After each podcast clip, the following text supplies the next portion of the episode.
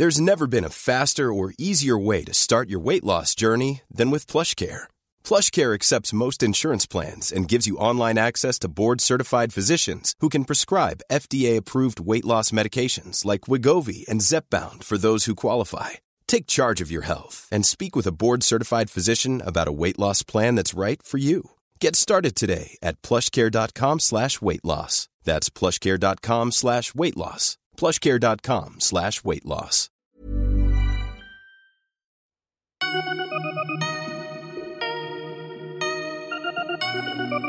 Previamente en la advertencia, Yo me enteré en- que en Guatemala había habido genocidio cuando tenía como ocho años. muchos siguen negando el exterminio masivo de la población maya Ixchil y se rehúsan a considerarlo genocidio. Pueblo de Guatemala, la paz ha sido firmada. La paz, bueno, era una promesa de que las instituciones del Estado se iban a reformar, se iba a reducir la impunidad, iba a haber más democracia. Por primera vez Guatemala se acercaba a la justicia. Sin embargo, las víctimas no estuvieron contempladas en esta firma. La historia oficial de Guatemala asegura que nunca existió un genocidio en contra de la población maya Ixchil. Ahí, donde el Estado suele compartir responsabilidad, se ocultan los crímenes más atroces y se obstaculiza la búsqueda por la verdad. En México no es diferente. Tenemos nuestras historias oficiales, como la de los 43 estudiantes de Ayotzinapa, la mal llamada verdad histórica. Por suerte los contrapesos existen y hay gente que se ha comprometido con la justicia para hacer frente a esas narrativas oficiales, a esas verdades históricas.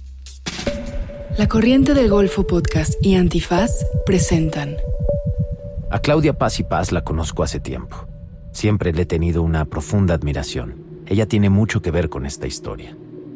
Fue la primer fiscal general mujer del Ministerio Público guatemalteco. En sus primeros seis meses al frente de la Fiscalía en el 2010, metió a la cárcel a más narcotraficantes que en toda la década anterior. En su mandato capturó a cinco de los diez más buscados delincuentes y resolvió muchos más casos de violencia contra las mujeres y homicidios que en administraciones anteriores. Por si fuera poco, armó el caso contra el general Efraín Ríos Montt, expresidente acusado de genocidio. Claudia enjuició a varios violadores de derechos humanos que actuaron impunemente durante el conflicto armado en Guatemala y en vez de ser reconocida por ello, tuvo que abandonar su país por amenazas. A Claudia la conocí hace años cenando en un país que no era ni el de ella ni el mío. La escuché y me cautivó. Quedé impresionado con su claridad, con su convicción. Ella fue una de las personas que se puso al frente para asegurarse de que la paz fuera más que una palabra. No llegué yo sola a la fiscalía, sino llegamos con un equipo. Nosotros teníamos claro que sin duda un tema eran los homicidios, que era el problema más grave que había en Guatemala, el tema de seguridad, teníamos tasas altísimas de homicidios, violencia contra la mujer, porque para mí era una, una prioridad como mujer, como feminista, y por supuesto temas de derechos humanos, que eran lo que había trabajado toda la vida. Narcotráfico, honestamente, no, no era una de nuestras prioridades, pero claro que investigando homicidios en Guatemala no había para dónde hacerte, ¿no? Soy Diego Luna y esto es La Advertencia, episodio 3, País Indígena. Estamos aquí para reivindicar la memoria del pueblo Isil. Estamos aquí para decir, aquí en Guatemala, sí hubo genocidio. Ríos de sangre en los que lloro la tierra después de tanta masacre en tiempos de la guerra. Y no pienses que esto se quedó solo en los ochentas. Tantos pueblos arrasados de una forma tan cruenta, tan violenta la manera de quitarle agua al pez. Guatemala encuentra la paz después de casi 40 años de guerra y 200.000 muertos, 100.000 de ellos indígenas. Los acuerdos se firmaron en 1996. Prometían reconciliación y justicia. Básicamente, y como menciona Claudia, prometían que las instituciones militares que habían controlado al país por tantos años fueran sustituidas por instituciones civiles. Sin embargo, los acuerdos dejaban ausentes a las víctimas del genocidio.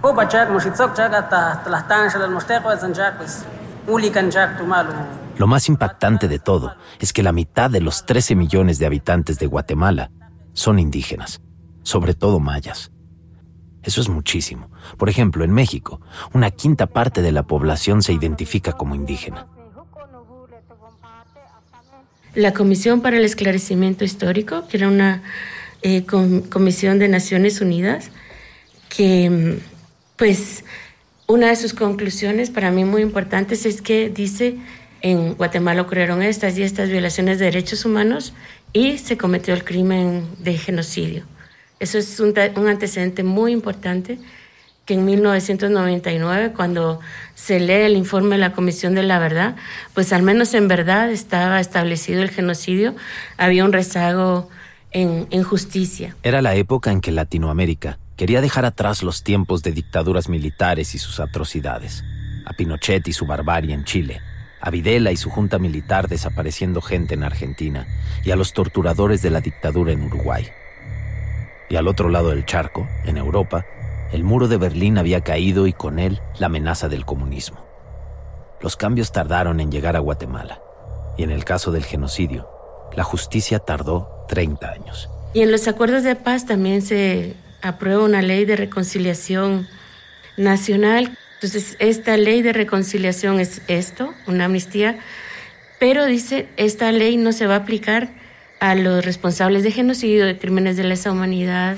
Entonces siempre estuvo abierta la puerta para poder enjuiciar el genocidio. Lo que pasa es que las instituciones de justicia no estaban o no querían, mejor dicho, eh, llevar adelante los, los juicios por violaciones de derechos humanos.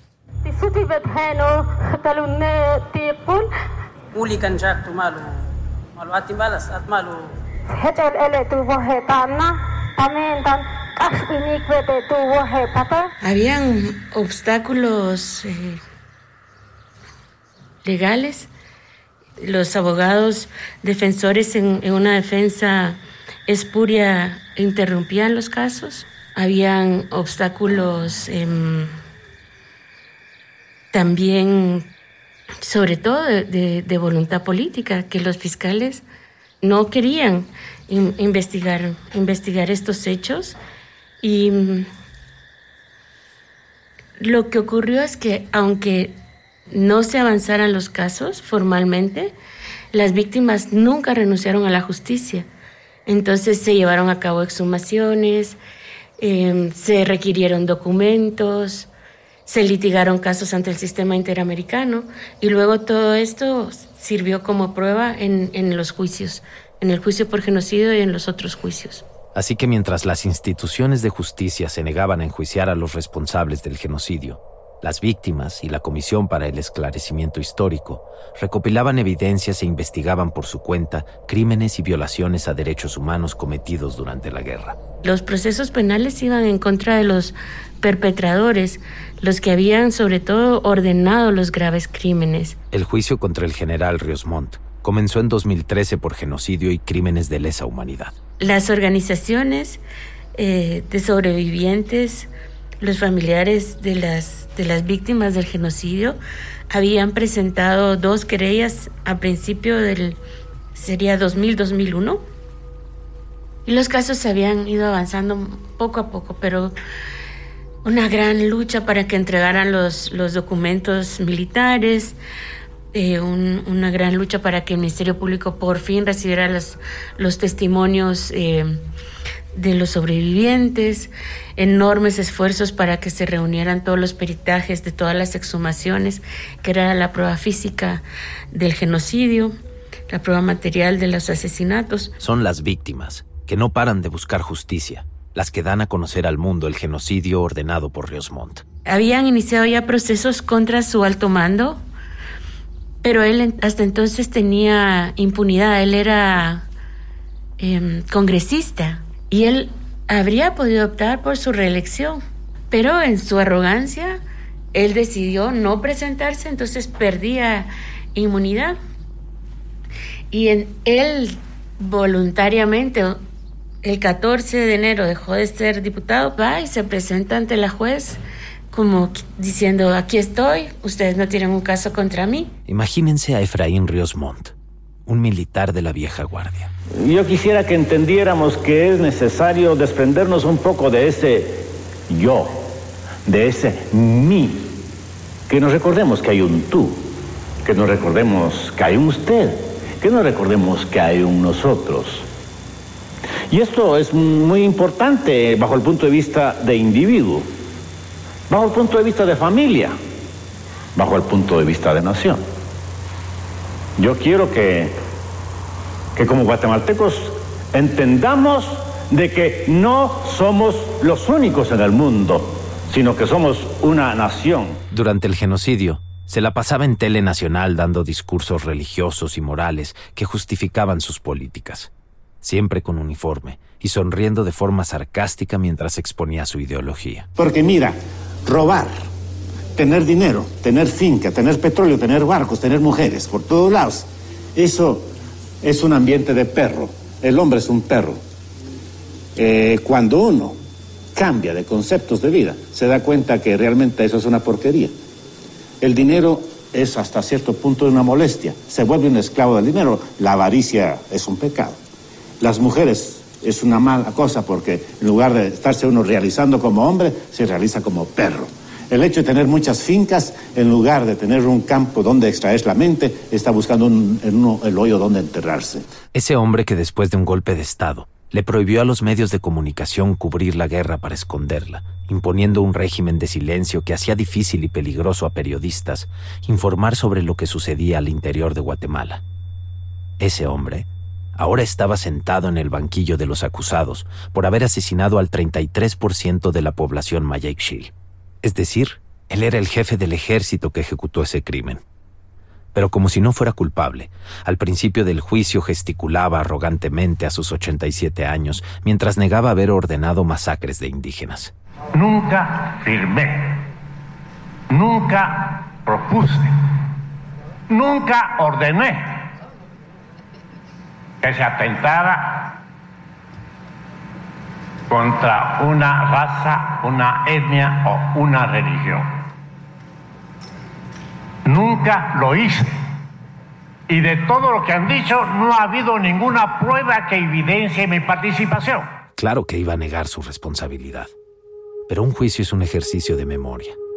Los abogados de las víctimas recuperaron y exhibieron algunas barbaridades que Ríos Montt había dicho en el pasado. Barbaridades como esta. Y el valor nuestro está en esa capacidad de poder responder a las acciones de mando. Eso es lo más importante. El ejército es en capacidad de reaccionar, porque si yo no puedo controlar al ejército, entonces ¿qué estoy haciendo aquí? El, creo que subestimó el trabajo de las organizaciones de derechos humanos, el trabajo de, de los sobrevivientes, de los fiscales. Se sentía tan poderoso que pensaba que estaba por encima de la ley. Y pensó que al presentarse iba, iba a lograr que dijeran, no, no hay prueba, puede irse a su casa. Se puede ver en los videos del juicio, vestido de traje sastre, canoso, con lentes de armazón metálico y bigote bien recortado, el mismo que mantuvo intacto desde los 80, rectangular sobre los labios. Poco a poco y conforme avanzaba el proceso, pasó de la arrogancia que trae la impunidad a notársele particularmente nervioso. Me declaro inocente. Nunca ha tenido la intención, el propósito de destruir a ninguna etnia nacional. Mi situación de jefe de Estado, esta es una cosa, mi ocupación de jefe de Estado, señoría, fue específicamente para retomar el rumbo de la nación que ya estaba en la puerta Guatemala estaba en fracaso y perdone su señoría, la guerrilla en las puertas del palacio. Con este juicio, Guatemala estaba experimentando un nivel de justicia que no se había visto antes. Este juicio por genocidio es muy importante en la historia del mundo porque fue el primero sentenciado por tribunales nacionales y hasta hoy no ha vuelto a suceder que un país juzgue a su propio genocida. Creo que no solo basta que, la justicia funcione, sino que la ciudadanía entienda cómo funciona y que la ciudadanía a través del juicio pueda formar sus propias conclusiones. Y creo que los procedimientos orales dan esto.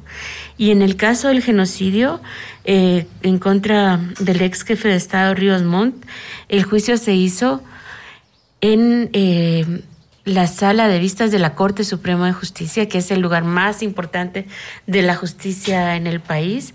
Es una sala inmensa donde está, acá está el tribunal, acá están los acusados y sus abogados, y acá estaban representadas los sobrevivientes, la fiscalía, la parte acusadora.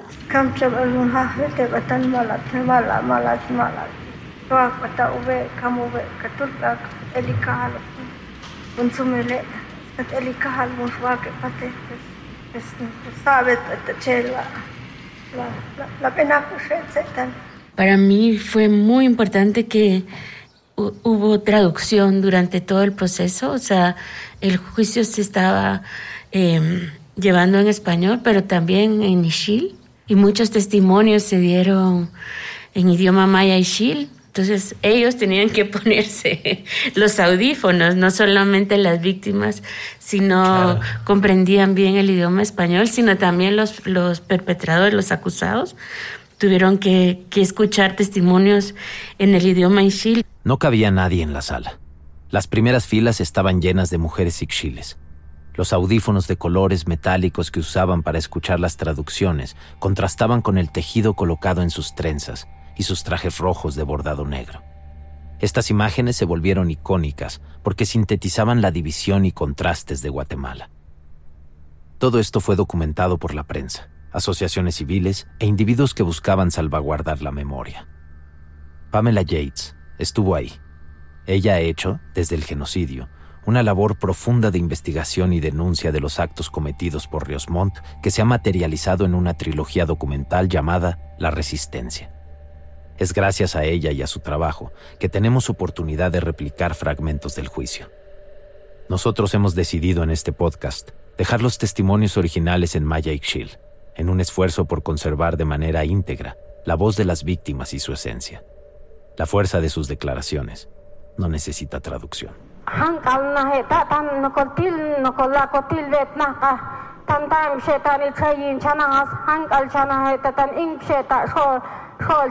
Era bastante, yo no sé cuántos eran.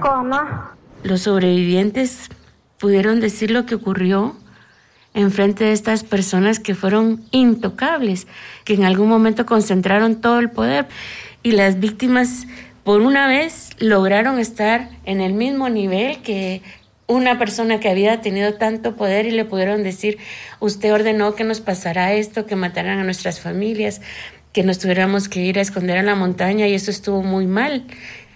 Mírennos, somos personas, somos seres humanos, no somos animales. Por primera vez a las víctimas se les prometía justicia. Dieron testimonio frente a mucha gente en una sala. No debió ser fácil. Narraron todo tipo de atrocidades cometidas en su contra, cómo arrasaron sus aldeas, cómo las mujeres fueron abusadas sexualmente, cómo secuestraron a los niños. Por lo que entiendo, las organizaciones civiles fueron clave. Trabajaron de la mano con el Ministerio Público. Claudia estaba a cargo de la Fiscalía. Eso ayudó a que el acompañamiento a las víctimas fuera distinto. Era todo un desafío garantizar la seguridad de personas, pues lo normal sería pedirle apoyo a la fuerza pública, pero en estos casos fueron brigadas de paz, las que estuvieron antes, durante y ahora eh, en las comunidades para darle seguridad. Pero no fue el único acompañamiento. El buen trabajo que hicieron los, los colegas fiscales de, de conocer a las personas que iban a, a, prestar el testimonio. Las organizaciones creyentes también cumplieron ahí un rol muy importante. Organizaciones también de acompañamiento psicosocial. Y creo que eso permitió que fuera un trabajo eh, de, de mucha colaboración para poder llegar a, ese momento y no... Las abogadas de las víctimas de violencia sexual solicitaron que estos testimonios se llevaran a cabo a puerta cerrada, porque tenían miedo de revictimizar a las mujeres. Pero la jueza no lo autorizó. Fueron las víctimas entonces, las que decidieron contar su historia frente a la audiencia, frente a todo el país. Un colega abogado, cuando estábamos debatiendo si ellas declaraban o no, nos dijo que les preguntáramos. Ellas accedieron a declarar, solo que lo hicieron con su rostro cubierto.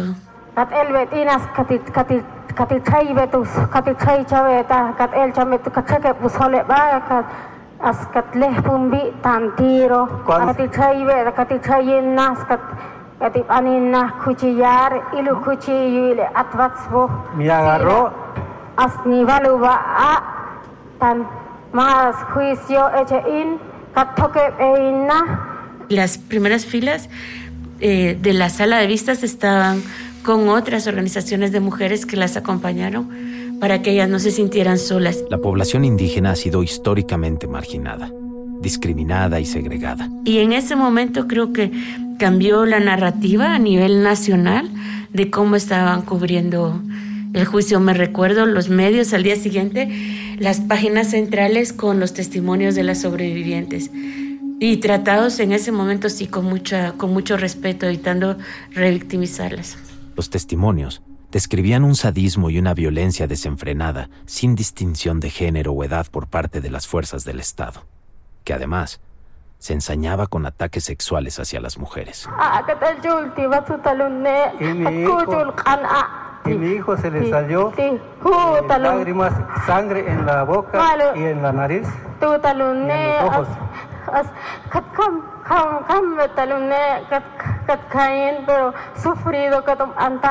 Y murió mi hijo.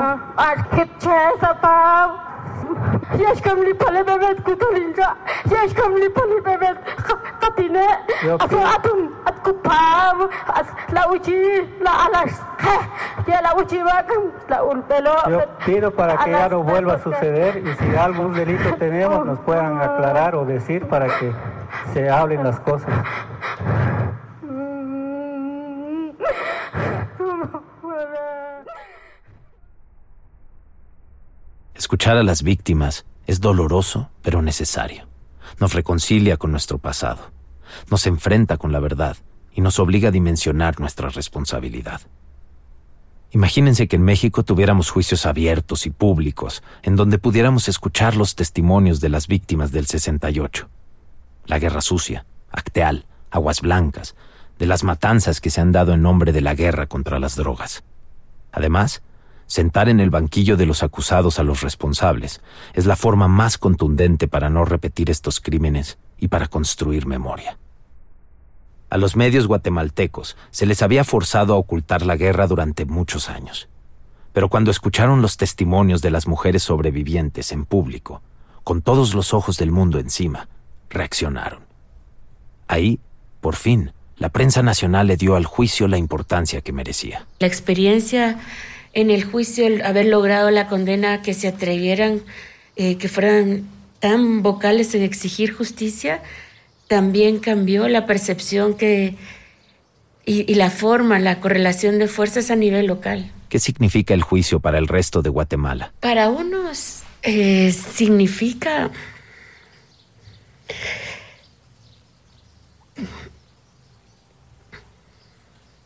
todo lo que no quieren saber todo lo que se han esforzado por negar, por ocultar.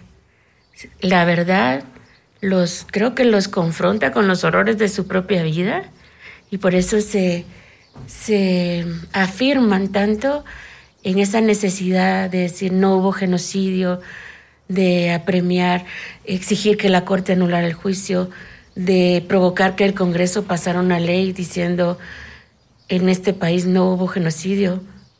Hay otra parte que para mí es la, más importante, que por un lado vio que su historia por fin era reconocida por un tribunal, porque lo que ocurrió en, los tres municipios del, donde se encuentra el pueblo Ishil ocurrió en otras varias partes del país. Y llegamos al 10 de mayo de 2013 Después de más de tres meses de juicio, de años de recuperación de pruebas, después de 30 años del genocidio, el día de la sentencia por fin llega. Por un lado están las personas que niegan el genocidio y apoyan a Ríos. Por otro, las organizaciones civiles, las víctimas, testigos, acompañantes. Todas esas voces conforman un murmullo casi silencioso. Una mezcla entre expectativa y tensión. En ese momento, la jueza Yasmín Barrios entra a la sala.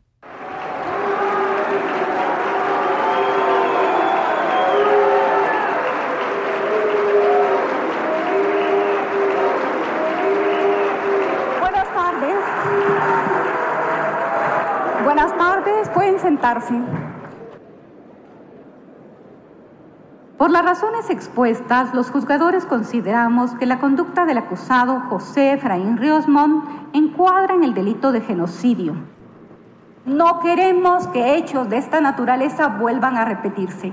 Creemos en realidad que para que exista paz en Guatemala debe existir previamente justicia y se ordena la inmediata detención con el fin de asegurar el resultado del proceso. Los juzgadores hemos optado por imponer la pena de 50 años de prisión inconmutable.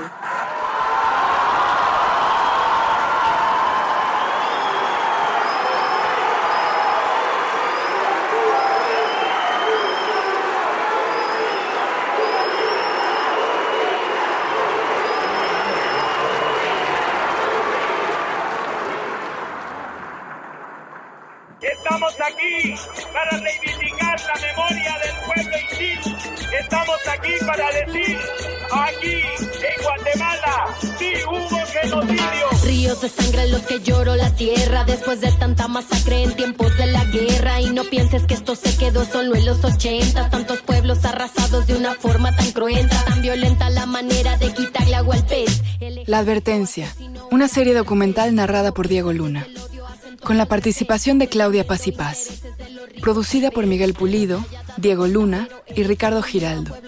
Idea original y asesoría de Miguel Pulido y Diego Luna.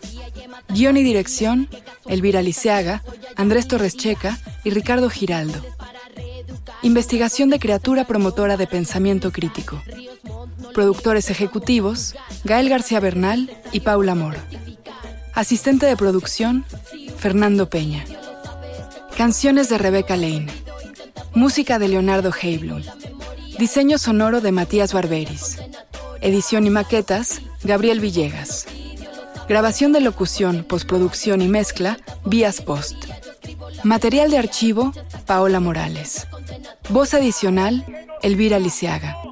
Este episodio cuenta con material sonoro proporcionado por Prensa Libre, cortesía de Guatevisión, y de Skylight, de su documental Granito, Cómo atrapar a un dictador, de Pamela Yates. Este podcast no sería posible sin la generosa ayuda y apoyo de Seattle International Foundation, Fund for Global Human Rights, Rockefeller Brothers Fund y Ford Foundation. La Corriente del Golfo Podcast y Antifaz. 2020. Todos los derechos reservados. Para más material e información relacionada con el contenido de este podcast, visita www.lacorrientedelgolfo.net diagonal la advertencia. Claro que sí, si hubo genocidio, lo sabe este cuerpo porque en él no hay olvido. Intentas borrar la historia, yo escribo la memoria. Escucha esta canción, es sentencia condenatoria. Claro que sí, si hubo genocidio, lo sabe Borrar la historia, yo escribo la memoria. Escucha esta canción, es sentencia condenatoria. Genocidio no es ya solo una lucha de nosotros en el país, sino que también es un reclamo en el mundo que se juzgue y se condene a los genocidas en Guatemala. Si hubo genocidio.